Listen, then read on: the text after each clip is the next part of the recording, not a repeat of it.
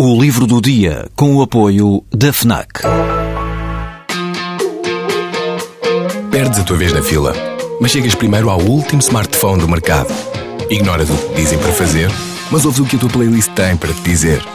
Não largas tudo para viajar pelo mundo, mas vais de malas e bagagens para o livro que andas a ler. Deixas o despertador tocar mil vezes, mas se ouves o hino na televisão, saltas do sofá e sentes o arrepio. Pois é, quando desligas do mundo, ligas-te a ti. FNAC. Desliga-te. Toda a gente conhece, evidentemente, a história da cigarra e da formiga, uma das mais famosas fábulas de Esopo.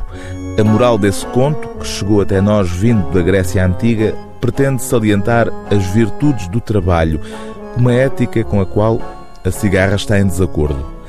O filósofo norte-americano Bernard Suits dá voz à cigarra neste livro publicado originalmente em 1978.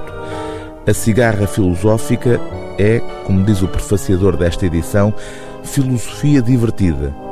O pressuposto filosófico por detrás da argumentação da obra é o de que o lazer, jogar jogos, é o supremo bem humano, ou seja, que numa sociedade ideal onde todas as necessidades estivessem asseguradas, seria essa a principal atividade de todas as pessoas. Dito assim, o tema parece ligeiro, mas as implicações filosóficas são profundas, daí a importância que este livro adquiriu. Bernard Suits coloca a cigarra filosófica em diálogo com uma personagem cujo nome revela de imediato, de forma irónica, o seu papel na história: Skepticus. E como salienta o prefaciador da obra, o professor canadiano de filosofia Thomas Hurka, a Cigarra Filosófica, sendo um livro divertido e aparentemente ligeiro, é também um diálogo extremamente sério com a história da filosofia.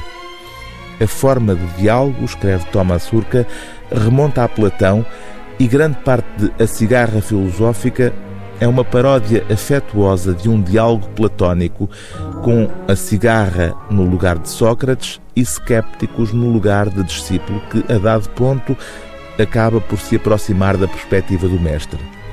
Mas há também uma conexão mais íntima.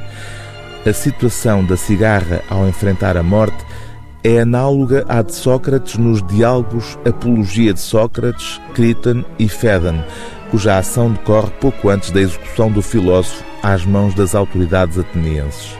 Os amigos de Sócrates sugerem várias maneiras de escapar à morte, mas ele rejeita todas, em parte porque envolvem abdicar da conversação filosófica que crê ser a melhor atividade possível para um ser humano.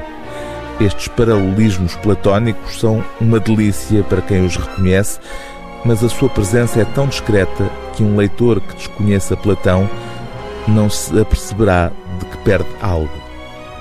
O livro do dia TSF é A Cigarra Filosófica, A Vida é um Jogo, de Bernard Suits, tradução de Vítor Guerreiro, revisão científica de Aires Almeida, prefácio de Thomas Hurka, edição gradiva.